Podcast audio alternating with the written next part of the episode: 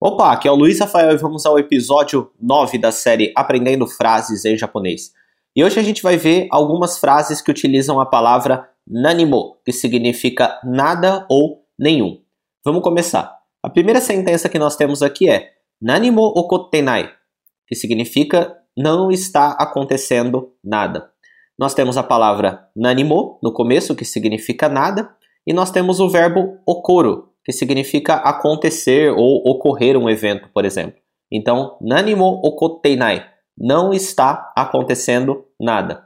Aqui o verbo ele está na forma T, okote, e aí nós temos o verbo iru, para dar a ideia de que está acontecendo agora. Então, se eu falasse okoteiru, significaria que está acontecendo. Só que esse iru ele está no negativo. Então, okoteinai, não está acontecendo. Nanimo okoteinai, não está acontecendo nada. Depois nós temos a seguinte sentença: Doryoku nakushite wa nani mo erarenai. Sem esforço não se consegue nada. Primeiro nós temos a palavra doryoku, que significa esforço, e aí nós temos uma expressão uma estrutura que é nakushite wa. Ela significa sem. Então, sem alguma coisa, sem a palavra que vem atrás. Doryoku nakushite wa sem esforço, você pode guardar esse bloco. Doroku nakushitewa, sem esforço. Nanimo erarenai. Aí nós temos o nanimo, que significa nada. E aí temos o verbo eru, que significa conseguir ou obter alguma coisa. E aí você pode guardar isso como um bloco também. Nanimo erarenai. Não se consegue nada. Nanimo erarenai. Não conseguir nada. Próxima sentença. Nanimo shinai koto no risco o risco de não fazer nada. Aqui nós temos a palavra nanimo, que significa nada. Nós temos o verbo suru, só que na forma negativa, shinai. Então, nanimo shinai, não fazer nada. Nanimo shinai. Você pode guardar isso como um bloco também, não fazer nada. Nanimo shinai. E aí nós temos a palavra koto, que significa coisa.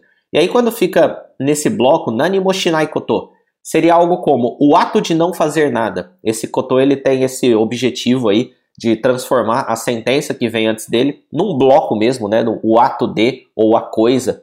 Então, nani moshinai koto, o ato de não fazer nada. Nani moshinai koto no risco. Risco está escrito em katakana, ela vem do inglês, significa risco. Nani moshinai koto no risco, o risco de não fazer nada. Agora nós temos nani mo dekinai hito, uma pessoa que não consegue nada. Temos a palavra nanimo, e aí nós temos o verbo dekiru, que significa poder ou conseguir. Só que ele está no negativo. Dekiru, dekinai. Nanimo dekinai. Você pode guardar isso como um bloco também. Nanimo dekinai. Não conseguir nada. Nanimo dekinai. E aí nós temos no final a palavra hito, que significa pessoa. Então, uma pessoa que não consegue nada.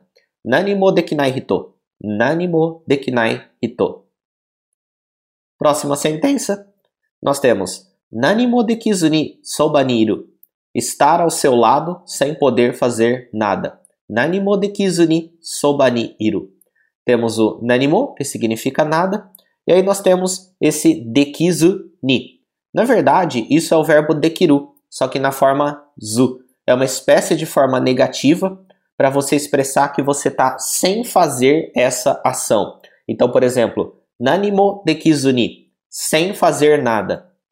Sem fazer nada, acontece o que vem depois. Outro exemplo, nanimo tabezuni, sem comer nada. E por aí vai. Então, nanimo dekizuni, você pode até guardar isso como um bloco também, que significa sem poder fazer nada. Nanimo dekizuni, soba ni iru Soba significa é, ao lado. Soba ni iru. Iru significa estar. Então, estar ao lado. Nani mo dekizu ni soba ni iru. Estar ao lado sem poder fazer nada. Na tradução da sentença, eu falei estar ao seu lado sem poder fazer nada. Você pode perguntar, mas cadê esse seu? Onde que ele se refere a você? No japonês, muita coisa é, depende do contexto, né? Então a gente subentende no contexto que ela está falando ao seu lado. Isso aí vai um pouco do seu feeling também.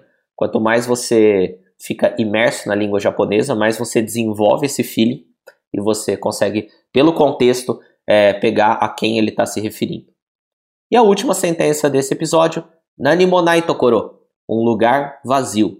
Nanimonai, você pode guardar como uma experiência, como uma expressão, não como uma experiência.